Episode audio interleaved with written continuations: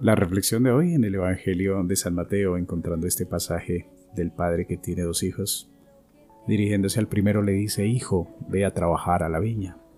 Pero este dice, No quiero. Sin embargo, luego recapacita y va. Y llegándose a su segundo hijo le dice, Ve a trabajar a la viña. Dice, Voy, Señor, pero no fue. ¿Cuál de los dos hijos hizo la voluntad del Padre? La reflexión del Evangelio de este domingo parte de esta pregunta. El que dijo no, pero luego recapacitó y fue, realizó verdaderamente la voluntad del Padre.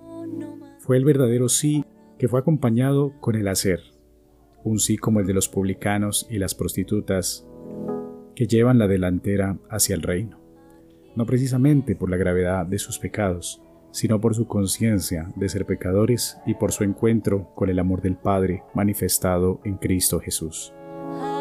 Y un reproche a quienes como sumos sacerdotes y ancianos del pueblo dicen sí, pero no hacen. Un sí desde la autosuficiencia. Carecen de celo, de amor, de entrega, de la vida en el trabajo encomendado en la viña.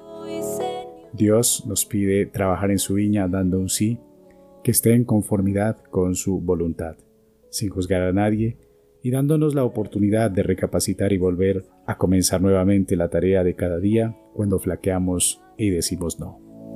Que Dios te bendiga, te acompañe y que te guarde en este domingo. Te deseo la paz. Un feliz día.